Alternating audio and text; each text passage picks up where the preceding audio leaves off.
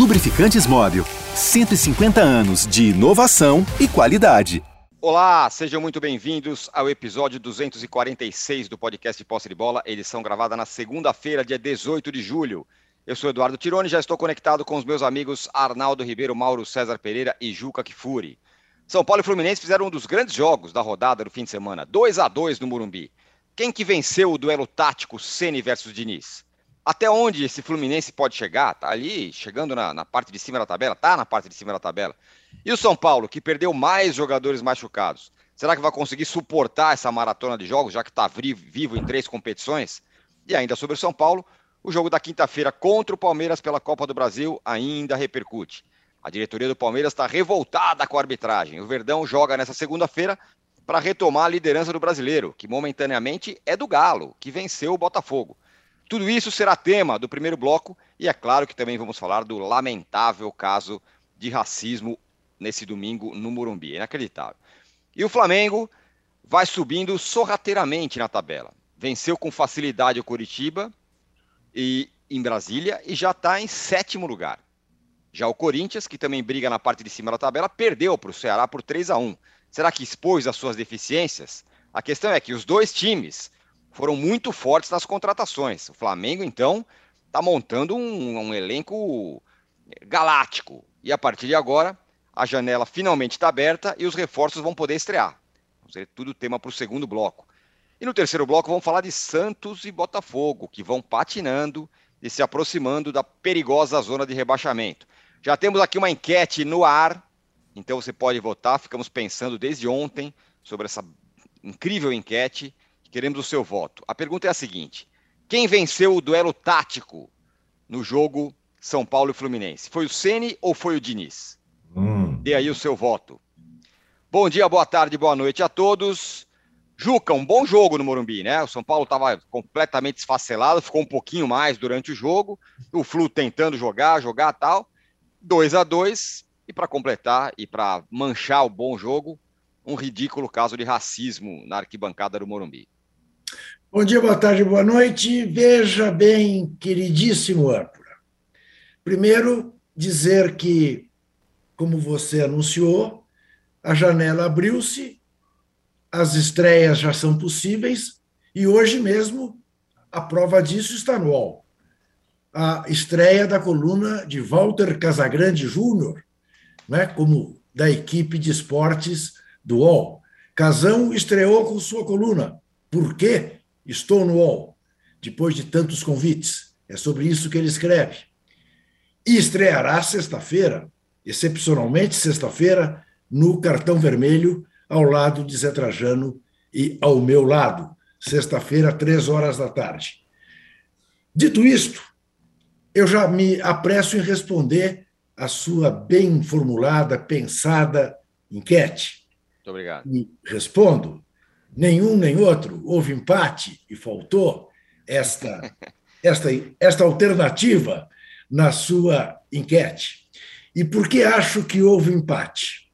Eu, fosse São Paulino, teria acordado hoje exultante, eu vou repetir, exultante com a atuação do São Paulo, dadas as circunstâncias.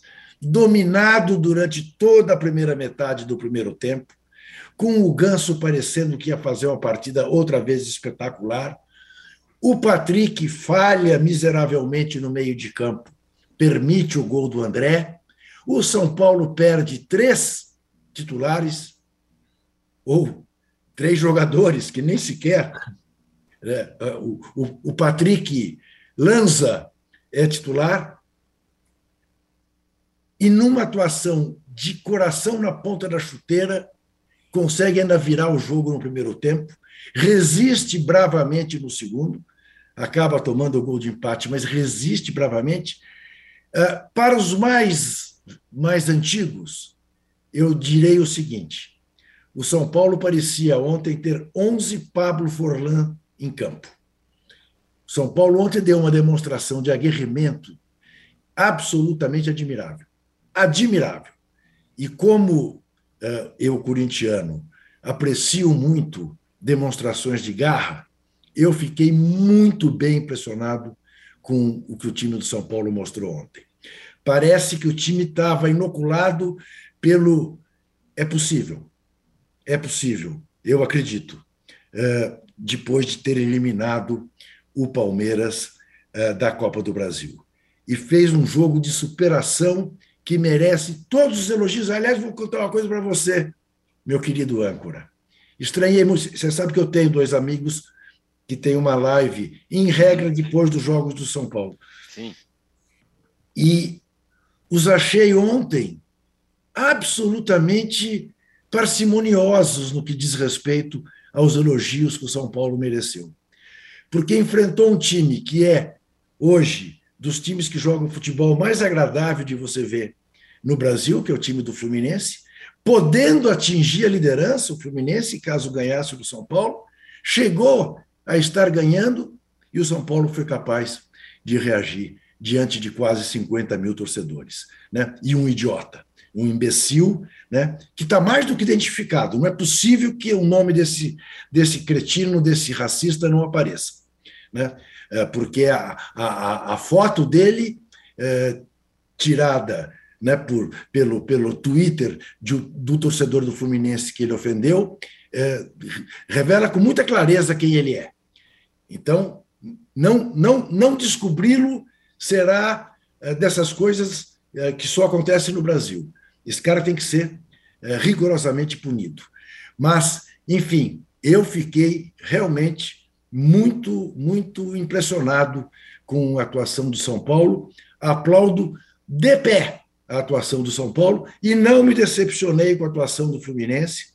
Ah, eu sei, um desses meus amigos disse, mas o Diniz, o Diniz nunca torce a faca, o que não é uma imagem, aliás, politicamente correta, essa do torcer a faca. Verdade. Né? É, é, é, exato.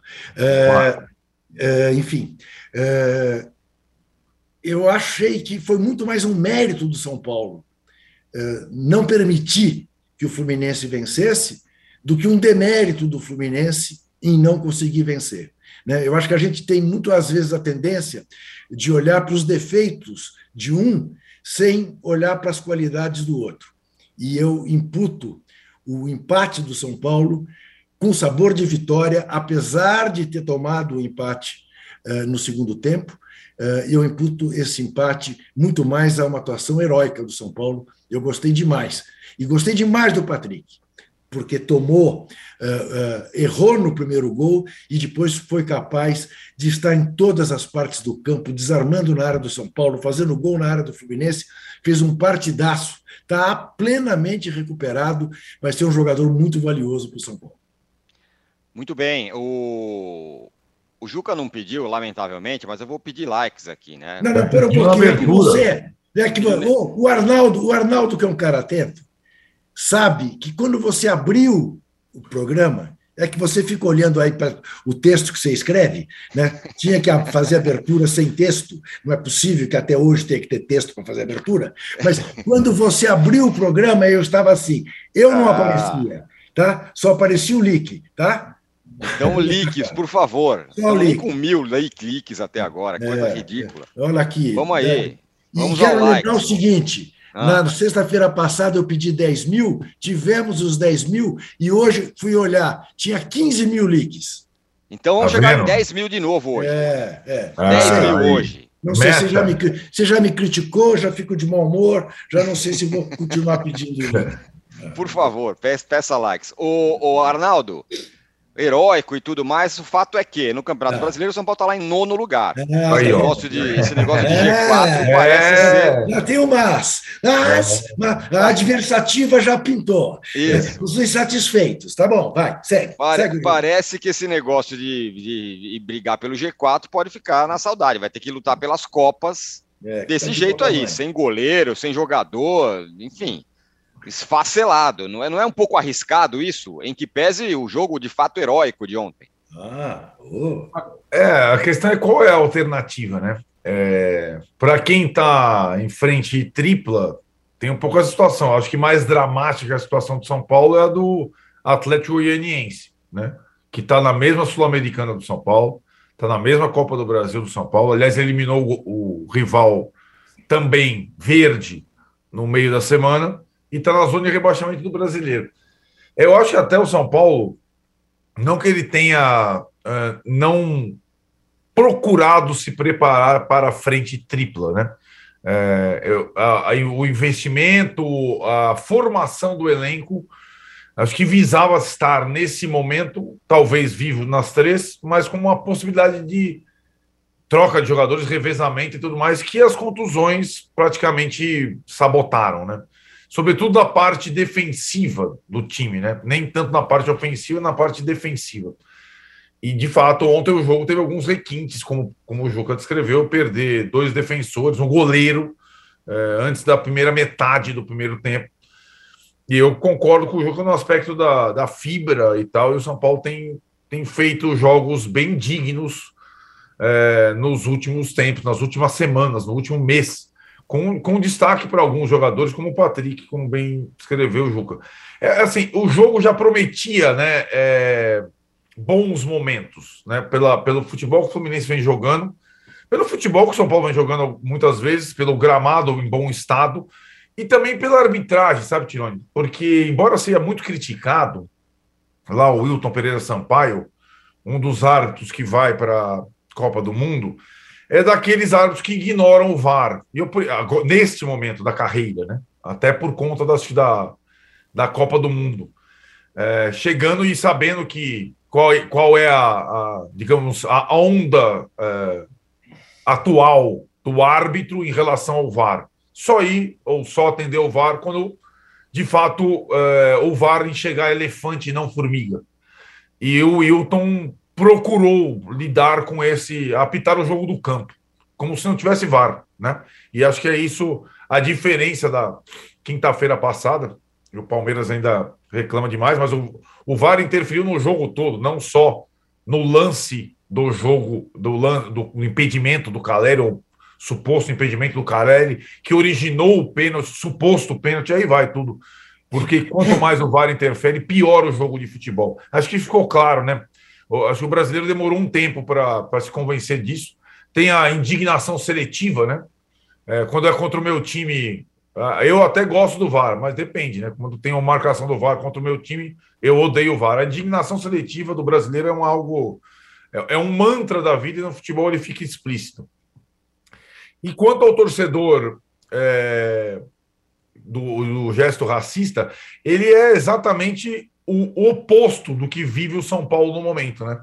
É, é um time que consegue é, se popularizar, encher seus estádios é, seus jogos, colocar mais gente simples nos estádios, diferente de vários outros times do país, é, promover uma inclusão que outros times não têm, é, não têm procurado fazer, ou têm ignorado.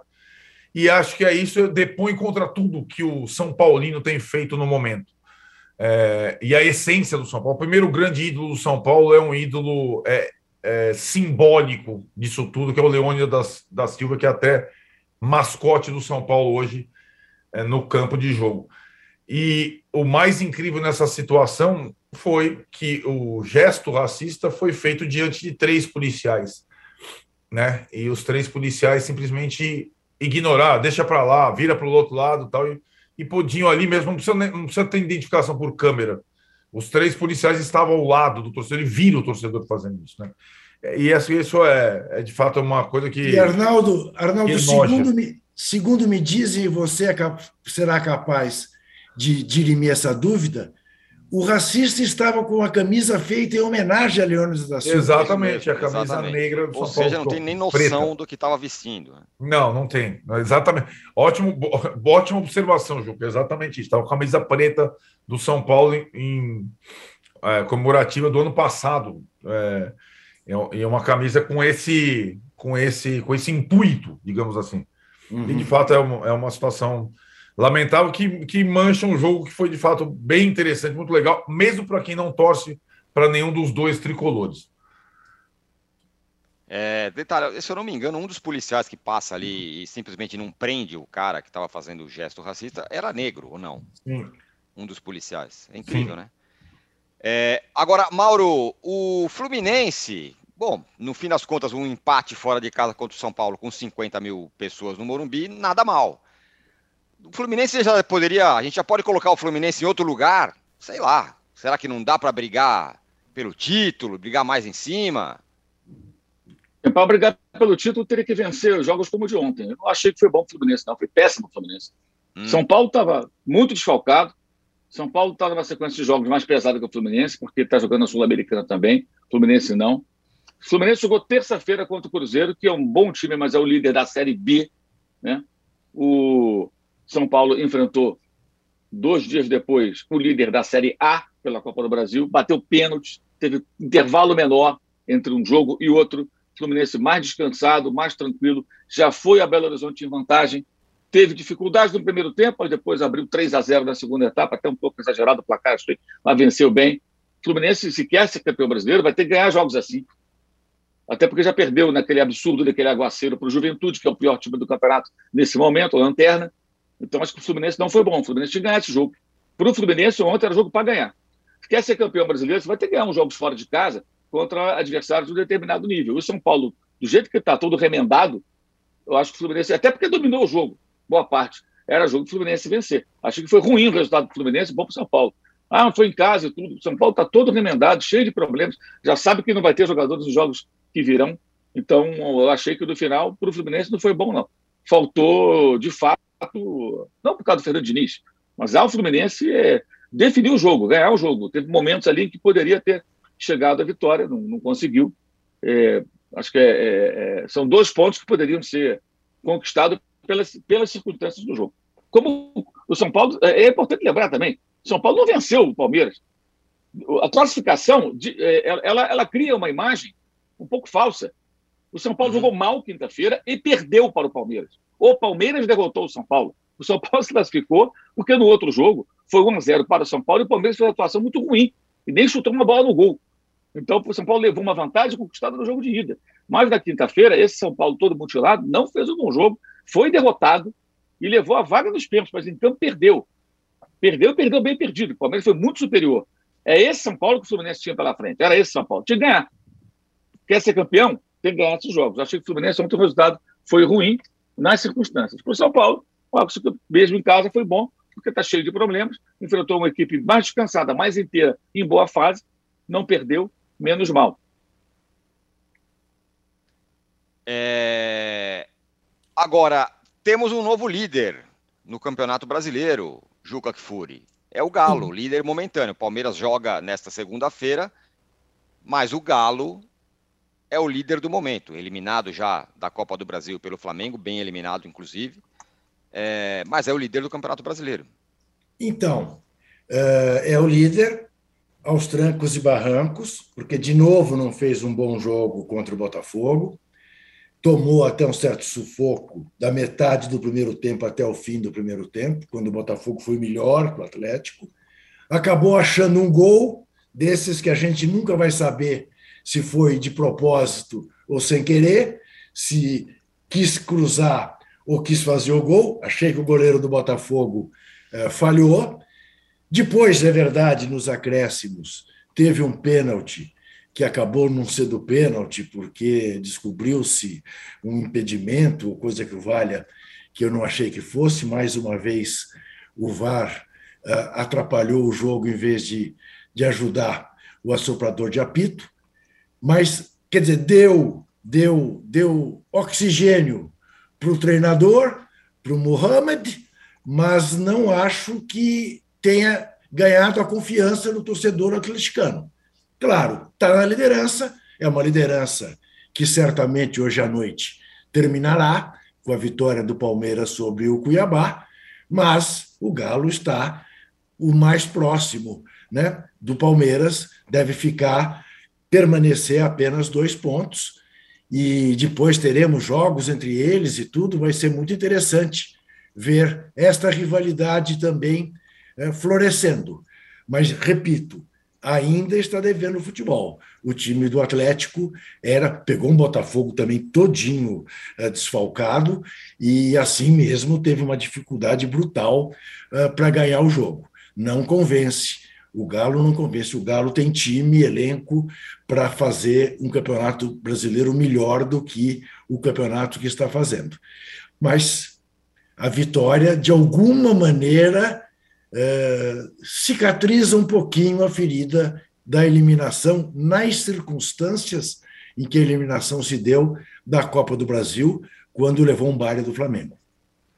É, a, o, o, Juca falou, Mauro, que a liderança terminará, pode terminar nesse, nessa segunda-feira, porque o, o, Palmeiras joga contra o Cuiabá em casa e se vencer, retoma a liderança. Mas o que não termina é a polêmica ainda em relação ao jogo de quinta-feira, do VAR, da arbitragem. Palmeiras protestou, é, a diretoria vai processar jornalista e não sei o quê, tudo isso. É, e o Rogério Ceni ontem, Mauro e amigos, ele falou uma coisa, ele foi perguntado sobre isso na coletiva depois do jogo contra o Fluminense, então o assunto estava rendendo ainda sobre o jogo de quinta-feira da Copa do Brasil. E aí ele falou uma coisa que eu achei pertinente. Ele falou: por que, que não traçam a linha agora? De, três dias depois do jogo. Ok, traça aí para ver se estava impedido ou não. Por que, que não faz uma coisa dessa? Mas a polêmica continua, o, Mauro. Eu acho até que poderia traçar a linha, é, mas acho que a questão, essa é uma questão menor. Acho que a questão, para mim, mais grave é a marcação de um pênalti inexistente para o São Paulo. O pênalti não aconteceu. Como o outro também, acho que não aconteceu, a favor do Palmeiras, na minha opinião. Mas eu achei do São Paulo ainda pior. O pênalti do Calé, no Caleri. O Caleri até puxa a camisa, um agarra o outro, e aí, olhando o vídeo, conseguiu marcar aquele pênalti. Eu acho que, independentemente do impedimento, a marcação do pênalti é absurda.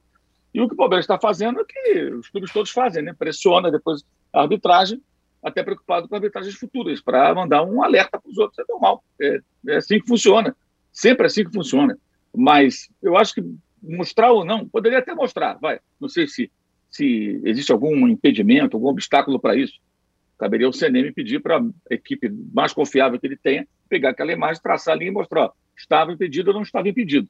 Depois põe lá o videozinho lá na, na, no site da CBF. Mas, de qualquer forma, houve pênalti? Eu acho que não. E o Vladen concordou com, com, com o, o, árbitro de vídeo e transformou aquilo em pênalti. Eu achei isso, isso para mim é o mais grave. É o mais grave.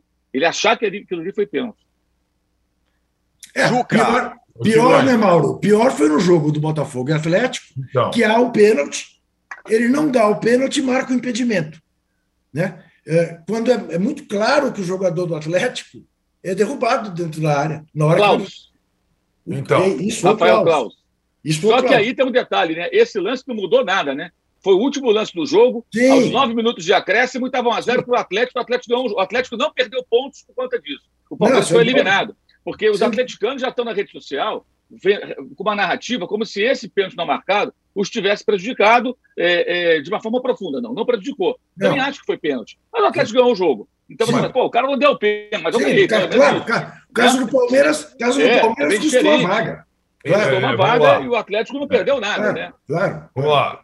O que está acontecendo em relação a Palmeiras e Atlético, cada um com suas razões e não razões, é, eu sugiro que para os jogos da Libertadores é, e pela disputa do Campeonato Brasileiro, eles sentem lá as duas direções e escolham árbitro, árbitro de VAR, tal, tal, tal, tal, tal, porque de fato as duas, as duas é, é, um, é, um, é um jogo é, que na verdade tem um fim, né? Que é o confronto entre eles.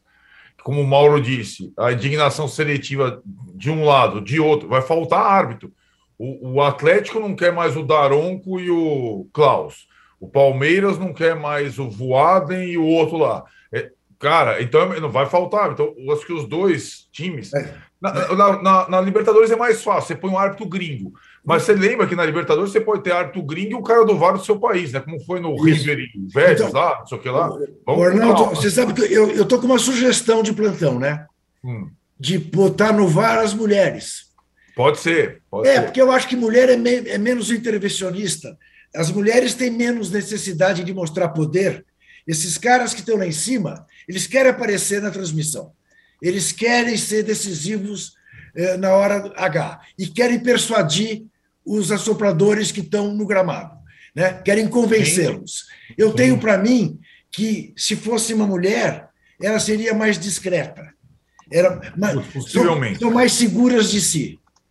Possivelmente. Porque Tá demais, tá demais é, o intervencionismo. Tá, tá, uma coisa absurda, absurda. Quer dizer, não há diretor de árbitro, entra um, sai outro, aí vira comentarista e tudo. Não há um que convença essa. Eu gostei dessa sua imagem, de olhar para o elefante e não para a formiga. Né? Quer dizer, isso, olha, o VAR só intervém se houver um erro absurdo.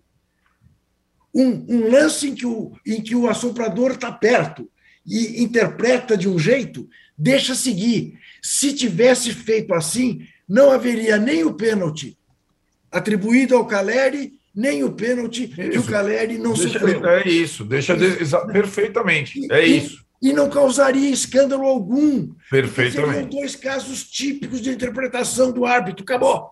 É isso, exatamente. Exatamente, acho que essa, essa é a questão, mas é, é aquilo eu venho falando, né? A galera é, é, é, a, é, a, cegueira do VAR. Não, o VAR, o VAR, o VAR é tudo, o VAR é demais. O VAR no Brasil é esse pacote aí. Isso, acha isso. pênalti, não, acha, não traça linha. É isso. assim que é o VAR no Brasil. Não é, eu, eu, repito, não é a NASA que faz a linha, não é o árbitro, não é o Colina que está no, no VAR. São esses caras aí. O VAR brasileiro é esse negócio aí, não tem jeito. É, esse, esse é sempre o meu ponto. Você não gosta do VAR? O VAR do Brasil é assim. Não, não, não, você não está importando o VAR da Premier League. É isso aí. É assim que é. Fechamos aqui o primeiro bloco do podcast Posse de Bola número 246. Eu falei numa taxa de 10 mil likes, não estamos nem perto disso, já estou diminuindo aí, o nosso pedido é para 5 mil. Tá vendo? Aí, quer dizer, se você tivesse o espírito do São Paulo Futebol Clube, você agora pediria no intervalo, com ardor, entendeu? Ah que você que nos vê, que está dando uma audiência muito boa, faz favor, que custa meter o dedinho ali no positivo, parecido com isso aqui? Qual é o problema? Faça isso, dê likes, dê likes, porque assim eu poderei ir menos ao psiquiatra, poderei ter menos complexo de rejeição. Faz muito favor, bem. ajude a família Tirone, dê likes. Ajudem. Então vai, ajudem. Chama chegar a 10 mil likes, então. Juca Ora, deu o um recado aí. Cacilda Becker. E a eu quero deixar volta... claro para quem está ah. me gozando que eu não falei do Vozão, que nós vamos falar do Vozão no próximo bloco. Vozão que fez dois gols que a Premier League assinaria. Aliás, o Corinthians exatamente. fez um também. É Falaremos é exatamente disso ah, no segundo bloco, porque vamos falar isso. do Corinthians que perdeu do Ceará, do Flamengo que venceu o Coritiba e da Corinthians janela. Corinthians que perdeu do Ceará, não. Falaremos do Ceará que venceu que o venceu o Corinthians, é isso aí. É. Primeira vitória em casa no Castelão. Viva os Vozão! Já voltamos. Já voltamos. aí. Dê likes.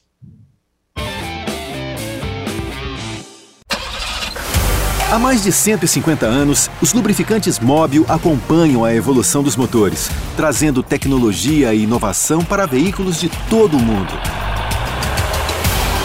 Uma tradição que se renova a cada dia, garantindo a liderança no desenvolvimento de produtos de alta performance. Conheça a tecnologia móvel para o seu motor durar mais. Se tem movimento, tem móvel.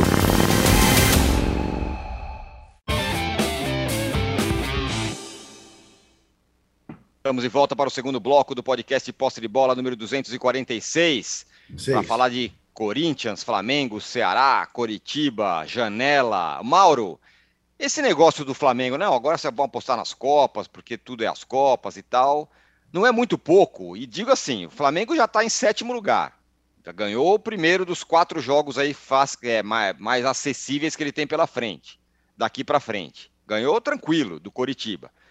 Eu fiz uma, uma, uma, listinha aqui, eu nem sei se vem todo mundo, mas ó, Vidal já está aí, o Wallace já avisou o Marinho que está chegando, estão falando de Oscar.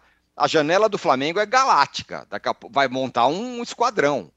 Não dá para sonhar de, ganhar tudo, ou pelo menos lutar bem no brasileiro? Não, mas eu não vi ninguém falando que largou o brasileiro, não, agora. Eu não vi nenhuma declaração desse tipo. Acho que aí tem, tem que deixar isso claro. O clube, até agora, não, não, não disse isso. A gente que está é, é, concluindo que, eu acho também, que está colocando o brasileiro em segundo plano, é, porque coloca força máxima na, na, na, Copa do Brasil e poupa jogadores do Campeonato Brasileiro. Foi assim nas duas últimas rodadas, com o Corinthians e com o Coritiba. Já contra o Juventude deve estar inteira, porque não tem jogo de mata-mata nesse período agora. E contra o Havaí no final de semana em Florianópolis. Juventude em Brasília. É, eu acho que, que o Flamengo deveria tratar o brasileiro com um pouco mais de, digamos assim, de importância, colocando um time mais forte. É, sábado deu para o gasto, porque o Curitiba é o pior visitante, está uma fase muito ruim. Foi uma vitória até facilmente é, é, conquistada. Depois administrou o jogo ali, os 2 a 0 obtidos no primeiro tempo, sem, sem sustos, né? com um time bem desfigurado, como havia sido contra o Corinthians, com um time também muito, muito mudado, muito mexido. É, sobre as contratações, até agora só tem esses dois, o Cebolinho e o Vidal. O Wallace ainda não fechou, né? depende da Udinese aceitar a proposta que foi feita. É, essa coisa aí que ele mandou lá, está quase lá, está quase, mas não chegou ainda. Né? É, o, o, o Thiago Mendes, em dado momento, ele parecia que vinha e não veio, então tem que esperar. O Oscar teve o quê? Uma consulta. O Flamengo fez uma consulta para saber a situação do jogador. O jogador tem um contrato até o final de 2024, lá com o time de Xangai. É, não foi liberado para jogar em time nenhum e foi liberado para vir ao Brasil, por uma questão pessoal. Então, está no Brasil. Ele pediu lá um período de empréstimo para ficar um tempo fora do futebol chinês e tal, mas até o momento ele não obteve, não obteve essa liberação. E o Flamengo, pelo que eu sei, não vai negociar com os chineses, porque é impossível. O Oscar tem um dos maiores salários do futebol mundial. Vai negociar o quê com os chineses? Quanto eles vão pedir? 20 milhões de euros, 15 milhões de euros, mais um salário astronômico? Então, isso seria possível no caso de os chineses, ou será possível, se eles liberarem o Oscar durante um período aí de seis meses, um ano, sei lá, para jogar fora da China, jogar em algum outro lugar, é, pagando parte dos salários, ou o Oscar abrindo mão de uma fortuna. Porque o que ele ganha lá é absolutamente impossível para qualquer clube brasileiro, é distante demais. É, o Oscar, de certa forma, ele abriu mão até do, do, da sua carreira internacional, da possibilidade de um destaque maior, é, justamente para poder é, é, é, resolver a vida financeira dele, porque ele foi para o futebol secundário, que é o futebol chinês, ganhando muito mais do que na Europa, e se escondeu lá, né? porque se ele tivesse continuado no Chelsea, ele poderia estar jogando hoje, até hoje lá, ou algum outro clube é, importante da Europa. Isso não aconteceu. mas, assim, deve haver mais contratações, Acho que daria para brigar, e dá para brigar mais, mais frentes, mas até o momento, assim, oficialmente, o time não assume isso. Na prática, de fato, ele sinaliza que dá mais é, relevância nesse instante às competições de mata-mata. Vai ter o jogo dia 2 com o Corinthians, então o que, o que vai anteceder esse jogo também certamente vai ser um, uma partida com um time muito reserva. Agora, com mais jogadores, talvez esse time reserva possa ficar mais encorpado também, né? Até porque você pode escrever três jogadores na próxima fase da Libertadores. Você pode trocar três. Dois já, duas vagas já estão ocupadas. Vai ter mais uma. E é. na outra fase, aí sim, se passar pelo Corinthians, ele pode trocar mais três jogadores. Então, se contratar quatro, é, serão inscritos Everton, Cebolinha, Vidal e mais um. E esse quarto jogador não, não vai poder entrar. O Wendel é muito difícil, né? Porque o Wendel é, teria que utilizar lá aquela cláusula da FIFA, lá, aquela determinação da FIFA que permite que os jogadores saiam da Rússia. Mas isso significa é, entrar em conflito né, com, com, com, os dirigentes do clube russo, o Zenit. E o, o jogador não quer é, arrumar encrenca para ele por lá, ele quer sair numa boa. Numa boa vai ser difícil. Os caras liberarem e simplesmente, ah, tá legal. Vai lá numa boa, jogar um ano no Brasil, aumenta mais um ano do seu contrato. É, é uma negociação mais difícil. A do Alas é grana. É o, a aceitar a grana que o Flamengo oferece, que é mais ou menos aquilo que ela pagou pelo jogador no passado. 6 milhões de euros. O, aqui, ó, olha a mensagem aqui do Rafael Mafra, é, que é a seguinte. Bom dia. A partir de hoje, com a janela de transferências aberta, podemos ter outro campeonato brasileiro e outras competições. Arnaldo, o que, que você acha? A gente vai falar do Corinthians já já. Não, o que, eu, o que eu acho é que, na verdade, a janela ela, ela reforça naturalmente aqueles que têm mais dinheiro, é óbvio, né? Então, aqueles que estão mais são mais fortes já tendem a ficar mais fortes ainda. É o caso do Flamengo típico, é o caso do Atlético típico. Palmeiras também contratou dois. Corinthians está contratando, também contratou bem. Então, é. E dinheiro? Não Você sei. acabou de cair numa contradição. O Corinthians, em tese, tem dinheiro. Em tese. Em tese. É. Mas então esses quatro estão contratando jogadores assim, porque assim tem a janela permite às vezes você cobrir um ou outro buraco no teu elenco, às vezes com jogadores, porque quem não tem dinheiro não vai conseguir contratar jogador europeu ou uh, que está saindo agora da Europa ou que está se destacando no futebol sul-americano e os principais jogadores do futebol brasileiro já atuaram as sete partidas do Brasileirão. Então tem gente que vai contratar reforço da Série B, é, tal, e aí não é o caso do Flamengo, do Atlético, do Palmeiras e também do Corinthians. Então, é, é, a tendência é esses ficarem mais fortes. Mas, eu, eu, assim, né, Tironi, o Atlético e o Palmeiras já não estão nas três competições, né? Então, é, eles já, já podem se concentrar no duelo entre. E, e vão, vão combinar também que vai sobrar só um deles para a semifinal da Libertadores. O outro eliminado ele vai ter a temporada inteira a partir eh, do final de agosto, três meses só se dedicando ao brasileiro com um elenco forte, ou o Palmeiras ou o Atlético. Eu acho que o Flamengo consegue, além de tudo, recuperar jogadores não só no departamento médico, mas que estavam completamente sob desconfiança no comando do Dorival. Aí o elenco ganha opções, né? É, na zaga principalmente tem acontecido isso. Então, assim, a, a, a tendência para mim na janela é o fortalecimento ainda maior de Flamengo, Atlético, Palmeiras e Corinthians. É, se isso vai ser suficiente para desequilibrar o campeonato mais equilibrado dos últimos tempos, eu, eu não tenho tanta certeza, é, porque o Flamengo está envolvido em mais frente que os outros, o Corinthians está envolvido mais frente que os outros, eles vão se enfrentar também na Libertadores, e acho que nenhum dos melhores mostrou até agora uh, consistência para abrir diferença, como fizeram outros em brasileiros passados, como o Flamengo do Jorge Jesus e o Atlético do Cuca.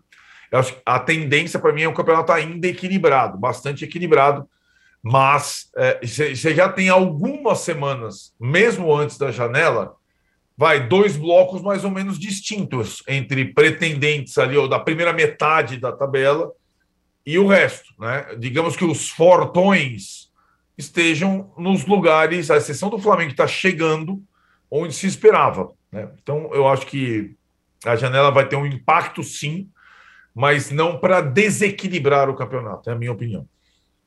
Juca, agora sim. essa janela do Corinthians. Janela. É, acho que. Porque o jogo contra o Ceará, 3 a 1 para o Ceará, perdeu, o Ceará venceu com todos os méritos expõe de novo as fragilidades do Corinthians. Não dava para continuar sendo o time que menos finaliza no gol, que ficava não sei quantos horas sem fazer gol e, e, e não perder um jogo. Perdeu. E aí expõe as fragilidades do time, que vai mudar com esses caras que estão chegando. Balbuena, é, Yuri Alberto. Pois é, Balbuena, Yuri Alberto, Ramiro, né, que voltou, né? É, o, como é que ele chama o menino que era do Vasco? O Vidal. Matheus Vidal. Né? Matheus Vidal. É, Fala-se agora no Michael, não é isso? Que oh, talvez venha. Também? É, Ixi, é, é. O Corinthians é um time tão rico como o Flamengo, como o Palmeiras, como o Galo. Tem mecenas. Parece que o pessoal do bicho, não sei, o Corinthians é um fenômeno. Né? E deve, e deve, e cada vez mais sai notícia na imprensa de alguém que está penhorando não sei o quê, que está penhorando, mas... e o Corinthians segue. Né? Bom, a derrota para o Ceará foi absolutamente previsível, com aquele time que o Corinthians pôs em campo, né? nem o Cássio pôde jogar, um jogo, do ponto de vista dos gols, extraordinário, porque foram três golaços, três gols raríssimos. Né? Eu até desconfio que o primeiro gol do Ceará, se o Cassião tivesse no gol, ele pegaria, mas não pode, não pode culpar ninguém. Foram três gols maravilhosos. Foi uma coisa assim, um estupor. Você fala, mas só vale gol bonito, né? Mas o Ceará foi amplamente uh, superior é, recuperou-se de uma eliminação para o rival na Copa do Brasil, que deve doer muito né, no coração do torcedor do Vozão, porque ainda teve o requinte do Vina meter uma bola no travessão nos acréscimos, né, que levaria a decisão para a marca dos pênaltis. Mas o Ceará se recupera, como eu espero que o Fortaleza venha se recuperar, enfim, eh, ganhou ontem fora de casa, né? Eh, mas o Corinthians é, continua a ser uma surpresa que o Corinthians esteja é, no G4, esteja na, tão bem classificado como está. É, Para mim é muito óbvio que o Corinthians, este sim, né, precisa jogar suas fichas é, nas duas competições de mata-mata em que está, porque pode acontecer, mais difícil. Né? Sei, não sei dizer se é mais difícil na Copa do Brasil ou na Libertadores, acho que é até mais difícil na Copa do Brasil. Mas pode, pode acontecer, e vai ter time substancialmente reforçado para jogar os mata-mata. Vai ter time respeitável para jogar os mata-mata. Vai ter time experiente, além de talentoso. Né? Então pode acontecer. No Brasileirão, o Corinthians não tem, não tem condição de disputar uma maratona exatamente pelas características do seu elenco. Antes de terminar essa intervenção, quero dizer o seguinte e pedir aos companheiros que prestem atenção nisso, se eu não tiver maluco. Uh, voltando um pouco ao VAR do Palmeiras e São Paulo. No áudio que a CBF disponibilizou, você ouve alguém do VAR dizendo lance ajustado, marcado na hora que o, que o, que o, que o Miranda toca a bola para o Caleri. Alguém diz, lance ajustado, marcado. Aí segue, daí ele fala, possível mão, possível pênalti. E aí eles esquecem do lance marcado ajustado. Preste atenção e depois me digam se eu se eu estou variando, porque eu tenho bem clara essa sensação desta frase. Ah, ou seja, mais um, mais um, um, Isso um ingrediente para a lambança que foi a atuação Isso, exatamente. do VAR e dessa, nesse, nesse lance do que o Palmeiras está tá reclamando até agora. O Mauro, é, não é só por isso, mas Corinthians e Palmeiras vão lá ter o funil que eles vão acabar se encontrando ali na Libertadores, já com essa turma Amém. toda aí que está chegando. É, quem você entende que se reforça melhor, pelo menos com quem chegou até agora? Bem, eu acho que assim, o Corinthians está contratando um centroavante, é uma necessidade do elenco, né, do time, do time titular. É, no caso do Flamengo, acho que tanto o Vidal quanto o Cebolinha tornam o time mais forte, mas é, o Flamengo já tem ali, acho que jogadores de bom nível para todas as posições, embora esses caras sejam muito bons e possam até, é, devem até ganhar a posição como titulares, eu imagino eu, em algum momento, né? É, mas acho que o Corinthians está preenchendo lacunas que são nítidas, né? Um goleiro, aliás, um zagueiro, um centroavante, o Corinthians tem, não tem um centroavante titular absoluto que se firme, que justifique ali a condição. O Roger Guedes nem exatamente é um centroavante também, né? E zagueiro agora tem uma carência maior. Então, acho que o Corinthians está preenchendo é, é, necessidades mais urgentes do seu time é, titular. Agora, o jogo até lá, né, cara? O Corinthians tem ainda. Renato Augusto vai jogar? Será? Dia 2? William, como ele estará? Vai estar ok já do ombro, ainda com dores? Então, acho que existem aí algumas dúvidas que estão ligadas é, ao departamento médico, especialmente do lado do Corinthians. E a gente não sabe como é que vai ser. É, Rodrigo Caio vai jogar até lá? Vai estar em forma? Vai estar machucado de novo? Ainda vai estar machucado? Então, essas perguntas a gente vai, vai ter resposta mais perto. Quando os times estiverem mais definidos, mais claros, porque esse time do Corinthians que está jogando não é o time completo, é um time muito desfalcado. Vem jogando assim, foi assim contra o Boca, inclusive. Aí é outra realidade. Se o jogo fosse hoje, o Flamengo seria favorito destacado. Mas até o dia 2, não. Pode mudar muito até lá. Arnaldo, e aí? O que você acha? É, eu acho que depende também um pouco do que acontecer nesta terça-feira no sorteio da Copa do Brasil, né? É. Porque é, qual será o cruzamento? É, qual será o adversário do Corinthians? Qual será o adversário do Flamengo? É, então tem, tem aí um, e, e, lembrando que de novo, né? A Copa do Brasil o primeiro dos jogos do mata-mata acontece antes da Libertadores, no meio de semana antes. É mais ou menos como no mês anterior, né? Você tem o primeiro jogo da Copa do Brasil, aí você tem Libertadores, Libertadores, segundo jogo da Copa do Brasil. É mais ou menos esse desenho. E é, pode até acontecer, por que não? É, que aconteceu de tudo no sorteio da fase anterior, né? Pode até acontecer Corinthians e Flamengo na Copa do Brasil também. Um Corinthians e América, Corinthians e América, é, Flamengo vai. e São Paulo. É, é. é. exato, né? Já, já, já me informaram as bolinhas. Sim, exatamente, é isso, as bolinhas, as bolinhas quentes, as bolinhas frias. É. Atlético Não. e Atlético, Atlético Paranaense e Atlético Goianiense. Certo. Corinthians Fluminense, e América, Fluminense Flamengo Fortaleza. e São Paulo. Fluminense e Fortaleza. Fluminense e Fortaleza. Certo, o Juca então já é, fez a previsão do, das bolinhas. Isso. E que nesse caso, na Copa do Brasil, também, desta vez, a gente vai saber também o chaveamento até a final. Né? Isso. Coisa que a Libertadores já faz desde o, desde o primeiro sorteio de mata-mata. É, e aí acho que também, é, porque é, o confronto da Copa do Brasil, esse mata o primeiro, já é daqui a 10 dias, né? Então, aí não vai dar para mudar muito. O reforço vai estar tá começando a jogar, aí já vai ser. Libertadores ainda tem um tempinho.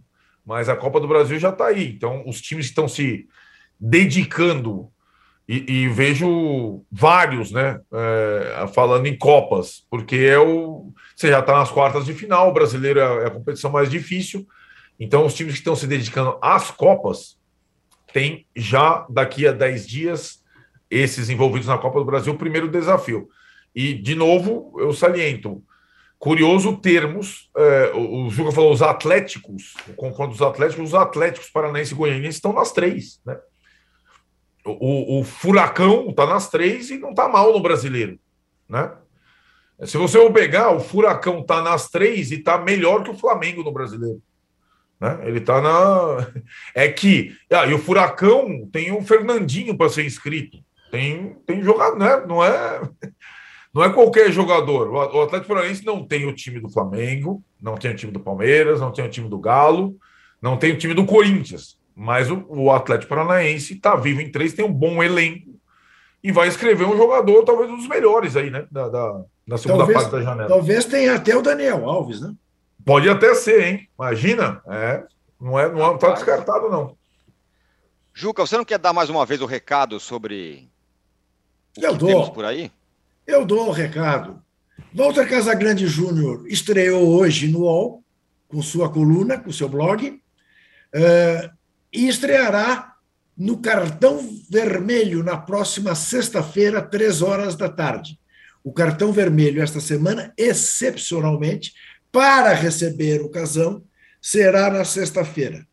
Então, veja, leia o casão no UOL, que já está na primeira página do UOL, e aguarde por ele na sexta-feira, três horas da tarde. Zé Trajano e eu estenderemos um tapete vermelho a Walter Casagrande.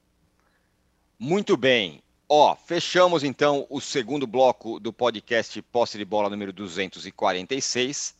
A gente volta já já, em um rapidinho, para falar da briga ali embaixo. O Fortaleza vence uma partida, já não é mais o último colocado. E aí tem gigantes que estão patinando, sobretudo Botafogo. Já voltamos.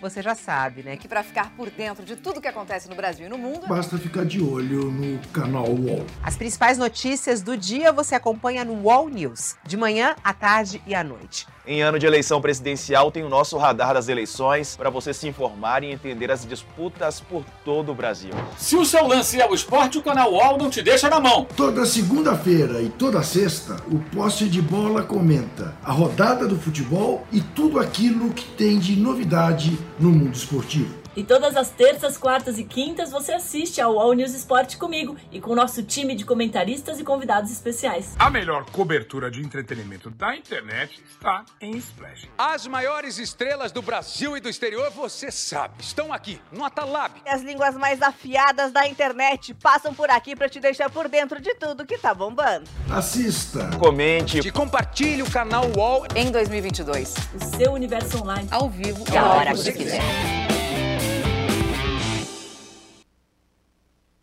Muito bem, estamos em terceiro bloco do podcast de posse de bola número 246. E aí é o seguinte, ô Mauro, o Botafogo está entrando naquela numa espiral estranha. Não ganha, agora teve jogo e a torcida já também não compareceu. É, os reforços aí, o, o Luiz Castro pressionado e o time está ali ainda no meio da tabela, mas o desempenho é muito ruim.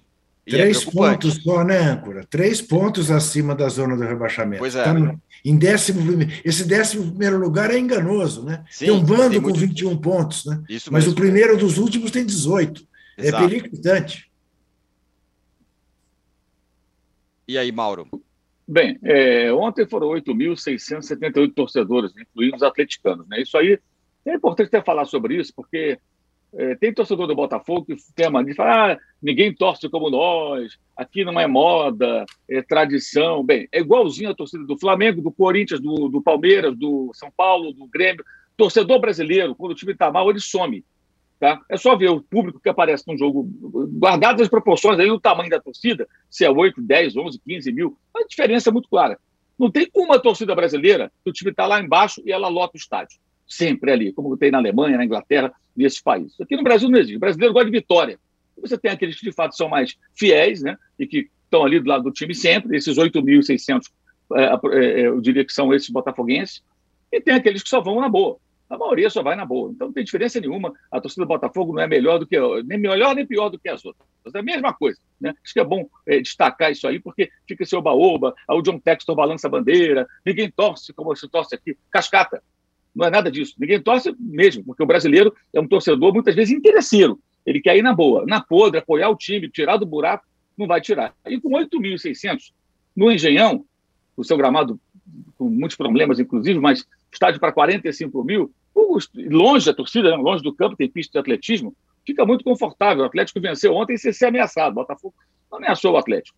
O Botafogo sofreu sua oitava derrota em 17 jogos, tem a mesma pontuação do Havaí, do Barroca, ex-técnico do próprio Botafogo, né, em duas ocasiões, três pontos de fato acima do rebaixamento, e em casa é, são duas vitórias em oito jogos, sete pontos ganhos em 24 possíveis, só o Juventude é pior, o Lanterna, jogando em casa, é o segundo pior mandante. Então o Botafogo, de fato, está acontecendo mais ou menos algo que a gente lá atrás vinha falando.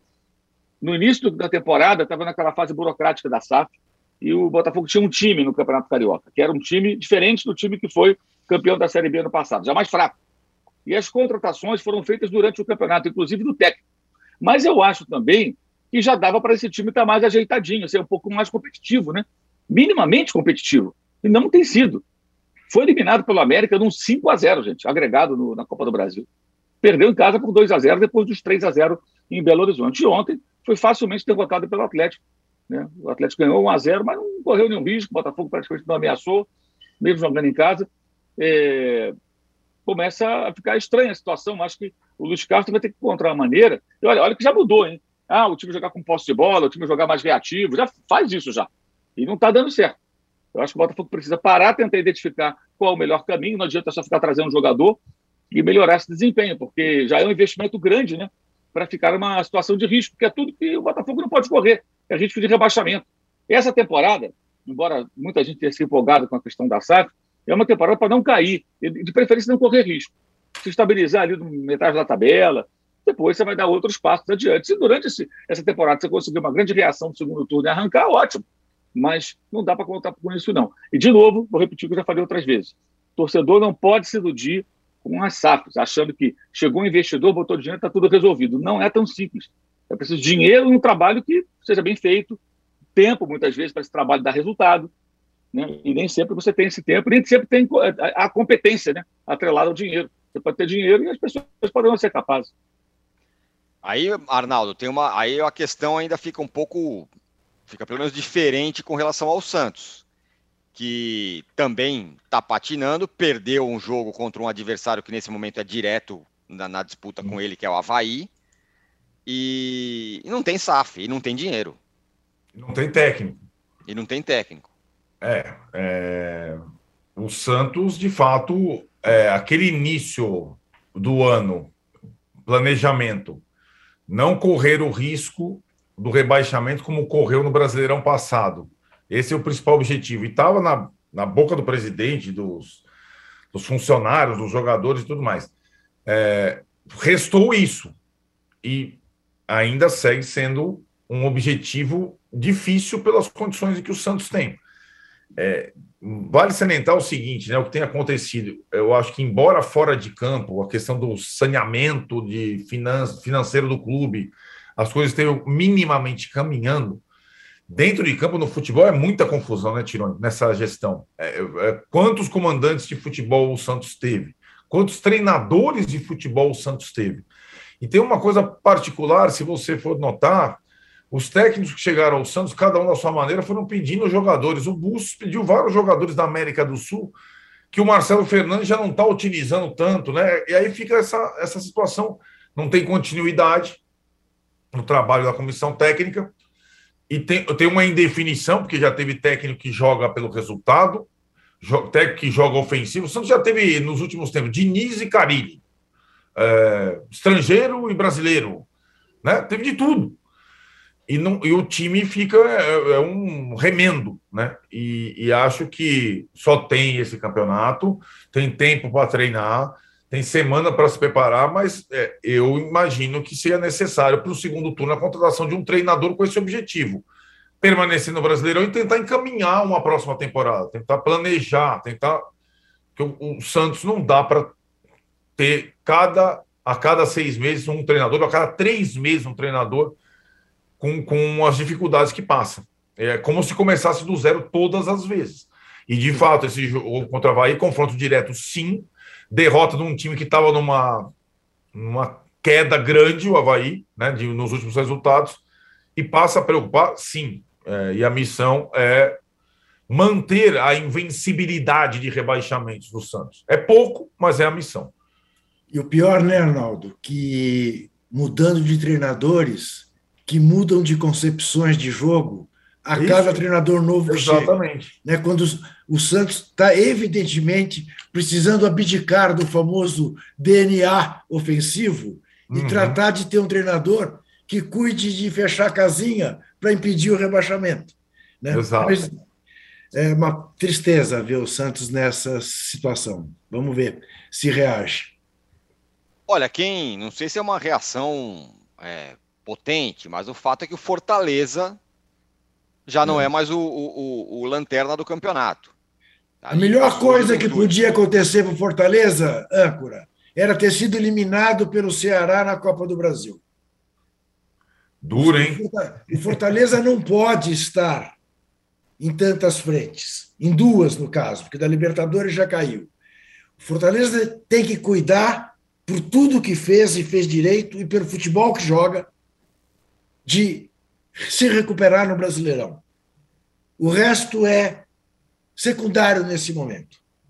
Porque nem mesmo se você pensar que é possível em ganhar a Copa do Brasil, não, não, não, não, não na conta do, do custo-benefício, não será bom para o Fortaleza ganhar a Copa do Brasil e cair no Brasileirão.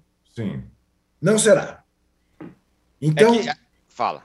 Não, então é melhor cuidar do Campeonato Brasileiro. Né? É que já chegou, né? já está nas quartas da Copa do Brasil, já vai ter mais dois jogos desgastantes. Né? Imagine, imagine se cai com o Atlético Paranaense, uma viagem de Fortaleza para Curitiba. É, o, o, Fortaleza, o Fortaleza precisa cuidar de si no Brasileirão.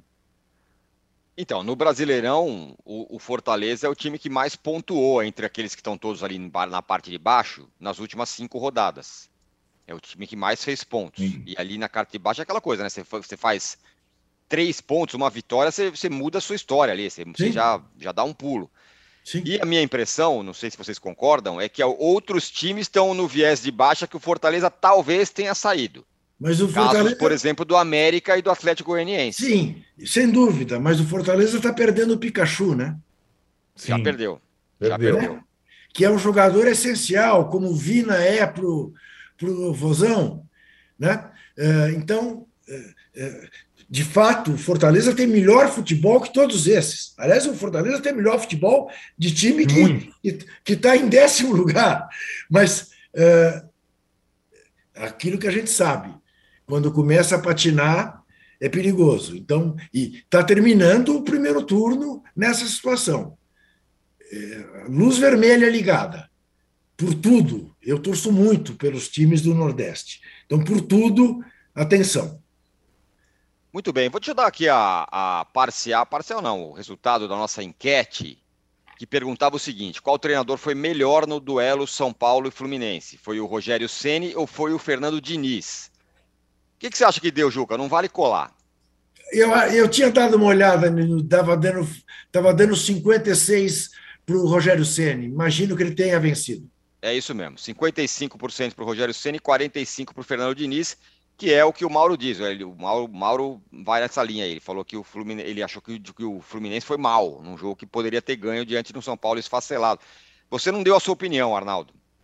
Bom, só lembrar que o Rogério ainda não venceu o Fernando Diniz. Né? É verdade. Duelos. Né? Exatamente. São vitórias e empates do Fernando Diniz. Mas eu acho que no jogo de domingo, o Rogério teve muito mais trabalho e teve que atuar. O, o Diniz substituiu é, por escolha. o Rogério por necessidade. Só daí já tem uma, né, tem uma diferença grande na, na, na situação. E acho que mesmo, mesmo com o domínio do jogo, que é uma característica, o domínio da bola, da posse, o São Paulo teve mais perto da vitória que o Fluminense. Muito bem. Fechamos aqui o podcast Posse de Bola número 246. Você que está acompanhando aqui o nosso podcast ao vivo no YouTube, você fica agora às 10 horas no canal UOL com uma entrevista. Tem o UOL Entrevista com o Antônio Tabet, grande Antônio ah, Tabet, garoto. nosso parceiro. Às 10 horas, então, portanto, ao vivo no canal UOL, tem o UOL Entrevista com Vascaíno, o Antônio né? Tabet. Vascaíno, Vascaíno, Antônio Vascaíno, fanático. Fanático. E a gente volta na sexta-feira. Valeu, obrigado a todos, tchau. Você pode ouvir este e outros programas do UOL em uol.com.br podcasts. Posse de bola tem pauta e edição de Arnaldo Ribeiro e Eduardo Tironi. Produção de Rubens Lisboa. Operação de ao vivo de Fernando Moretti e Paulo Camilo. Coordenação de Fabrício Venâncio e Juliana Carpanês. Os gerentes de conteúdo são Antônio Morei e Vinícius Mesquita. E o diretor de conteúdo é Murilo Garavello. Qual?